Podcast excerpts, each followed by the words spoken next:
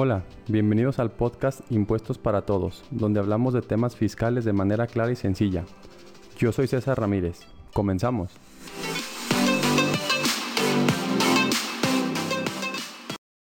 Hola a todos, sean todos bienvenidos a este nuevo capítulo del podcast. El día de hoy vamos a hablar de los ingresos por herencia. Este concepto de los ingresos por herencia, eh, existen varios mitos que me ha tocado ver a lo largo de, mi carrera que, llevo aquí en los temas fiscales y creo que es importante que vayamos desmitificando estas cuestiones para no cometer errores porque muchas veces se cometen errores que lamentablemente tienen costos de miles de pesos. Entonces, el artículo 93, fracción 12 de la ley del impuesto sobre la renta nos habla de este tipo de ingresos. Nos dice que los ingresos que se reciban por herencia o legado serán exentos de este impuesto y aquí muy importante es sin límite de monto y tampoco nos señala algún parentesco que, tenemos, que, debamos de tener con la persona que falleció. Es decir, a diferencia de las donaciones donde nos piden que sean de nuestro cónyuge, de algún ascendiente o descendiente, en este caso no se nos pide absolutamente nada. Si alguna persona que incluso no tenga ni relación de parentesco, ni siquiera un tío eh, lejano ni nada, una persona te deja una herencia o un legado, en ese caso ese monto que tú recibas será completamente exento del impuesto sobre la renta. Sin embargo, como les comentaba, hay muchos mitos a lo largo de estos, de estos temas. Entonces, eh, uno de ellos es, eh, me ha tocado escucharlo muchas veces, la clásica herencia en vida. Oye, es que mi papá me heredó en vida un dinero, mi papá me heredó en vida una propiedad.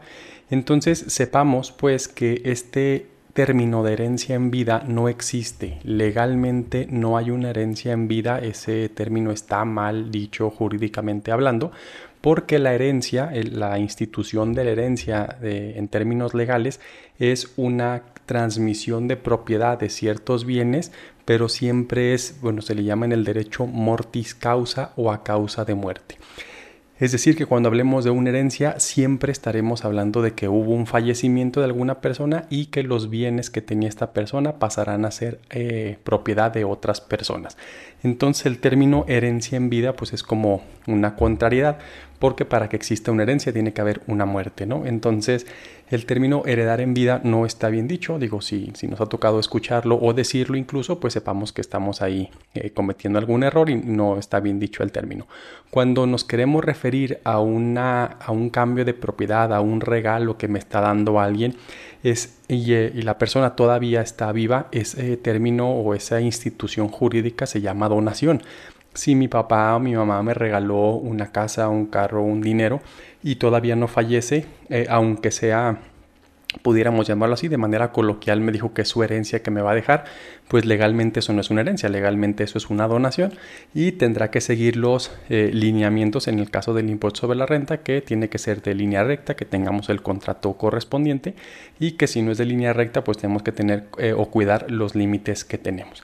Entonces, cuando hablamos de herencia, siempre forzosamente tendrá que haber un fallecimiento de alguna persona. Entonces, en este caso, quien hereda los bienes obviamente ya pasó a mejor vida y ahora al que lo recibe, como el que lo recibe está incrementando su patrimonio, en teoría debería de tener eh, un, pago de un impuesto sobre la renta. Sin embargo, por el simple hecho de provenir eh, por una herencia, no existe tal pago, como decíamos, sin límite y también que no importando que haya un parentesco.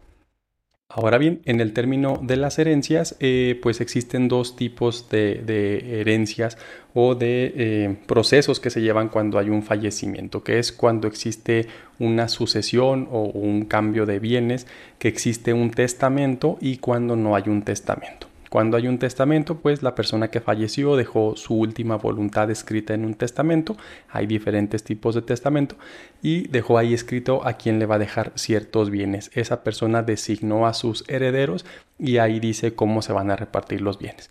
Cuando la persona fallece y no tenía hecho ningún testamento, entonces se tendrá que hacer un juicio, se tendrá que hacer un procedimiento, también se puede en algunos estados en el propio notario, para efecto de que eh, un juez o un notario sea el que designe a los beneficiarios de, este, de esta masa hereditaria para que se les distribuyan los bienes que tenía la persona que falleció.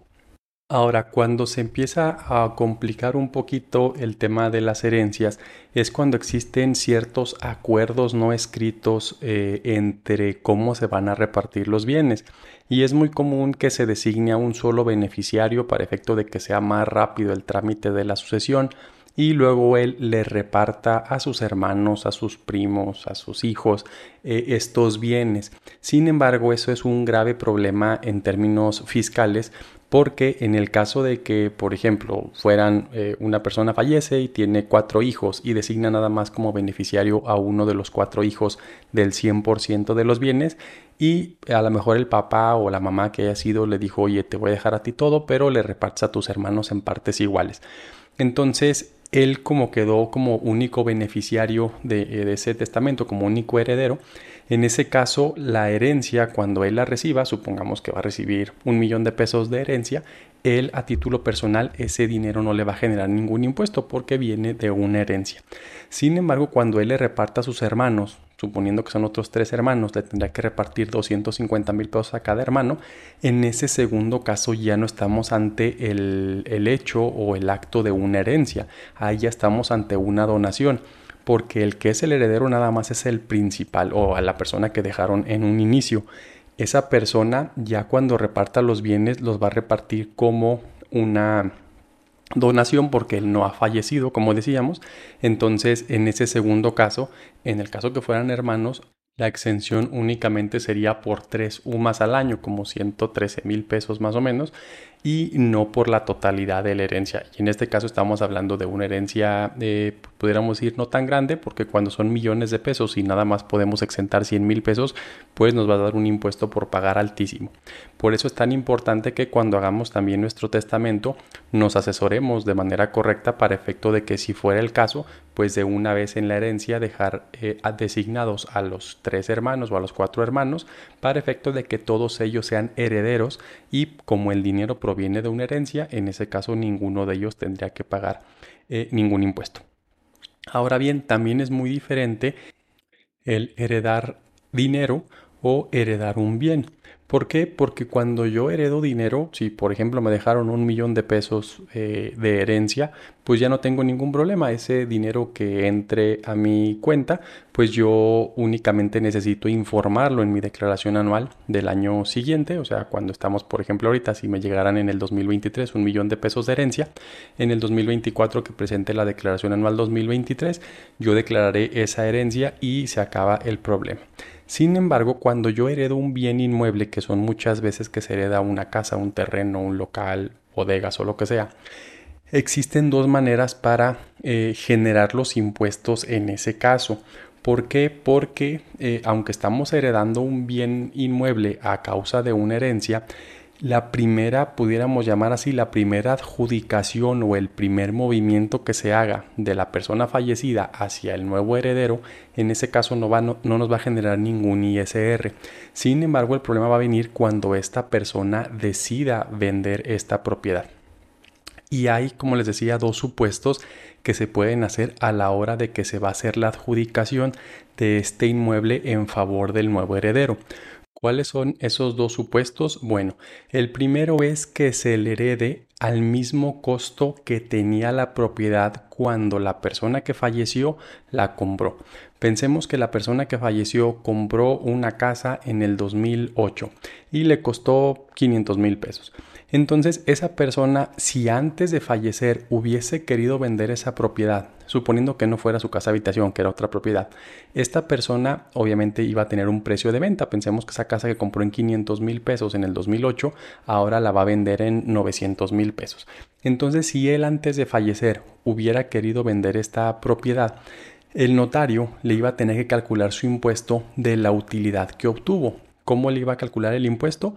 El precio de venta, que decíamos que era 900 mil pesos, lo iba a restar de lo que le costó la propiedad a esta persona. A él le costó 500 mil pesos, luego lo que se hace es que se actualiza a un valor presente, porque en el 2008 500 mil pesos valían algo y hoy obviamente es un valor completamente diferente por el hecho de la inflación. Entonces pensemos que cuando se actualice ese valor, pensemos la casa costaba 700 mil pesos. Entonces eh, él iba a vender en 900, el costo es de 700, la ganancia es de 200 mil pesos y sobre ese monto tendría que pagar él el impuesto correspondiente. Sin embargo, pues la persona falleció, no alcanzó a vender la propiedad. Entonces, cuando se le va a pasar ahorita ya al heredero, existen dos, dos supuestos. Uno es decirle, oye, te voy a tomar la propiedad al mismo valor que tenía en el 2008 y así la vamos a dejar. En este caso yo no te voy a cobrar ningún impuesto porque en teoría la propiedad sigue costando 500 mil pesos. En ese primer supuesto, ¿qué va a pasar cuando el heredero eh, al cabo de, no sé, seis meses, un año, dos años, quiera vender esa propiedad. Cuando él la quiera vender, le van a pedir, oye, preséntame cuánto te costó esta propiedad. Obviamente, como a él no le costó porque viene de una herencia, nos tendremos que ir más atrás a ver a cuánto le costó a la persona que fue la que le dio la herencia. Entonces, si él la va a vender ahora en dos años en un millón doscientos mil pesos, pues su utilidad va a ser, como decíamos hace ratito, de los 500 mil pesos traídos a valor presente que fueran 700 mil sobre un millón doscientos. Entonces sobre esa diferencia es sobre la que pagará el impuesto el heredero. Oye, pero pues no que la herencia no generaba impuestos, no, si el, el, inmueble como tal no le generó ningún impuesto, lo que le generó es la ganancia que está teniendo después de ese, de ese, este, de haberlo recibido y después quererlo vender. Y el otro supuesto que tenemos es que desde el momento que se vaya a hacer la adjudicación de la herencia, ya ponerle el valor presente a ese, a ese bien y en ese caso ahí cubrir los impuestos que en teoría tendría que haber pagado la persona que falleció. Les decía yo, imaginemos que esta persona sí vendió la propiedad en los 900 mil pesos, él iba a pagar un impuesto sobre 200 mil pesos Obviamente como falleció nunca la vendió y no los pudo pagar. Sin embargo el heredero lo que haría es decirle al notario, oye notario, a mí adjudícamelo en el valor presente que tiene hoy esa propiedad, no me la adjudiques en 500 mil pesos de valor 2008, adjudícamela en valor de 700 mil pesos valor 2023 y yo te pago el impuesto por, este, por esa adjudicación en este momento. Entonces él nada más pagaría la utilidad de ese, de ese bien sobre el impuesto de la utilidad de ese bien. Sin embargo, ¿qué ventaja tendríamos? Que él ya empezará su conteo para cuando él quiera vender la propiedad a partir de este valor, ya no a partir de los 500 mil pesos. Que bueno, en este ejemplo que les di es un monto muy chiquito, pero hay veces que propiedades que se heredan, que se compraron hace 30, 40 años, que ya están muy viejas y que prácticamente su valor es cero pesos, entonces cuando se venden se genera un impuesto altísimo porque el impuesto se viene, por así llamarlo, este, arrastrando desde hace 20 o 30 años.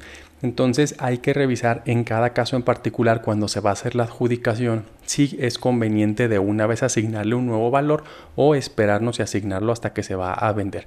Porque también aquí entra el tema de los avalúos referidos para efecto de que si esa propiedad tuvo alguna adecuación o algunas eh, mejoras, pues esos, esas adecuaciones o mejoras se puedan meter de una vez a la propiedad y se adjudique ya en un valor eh, mayor.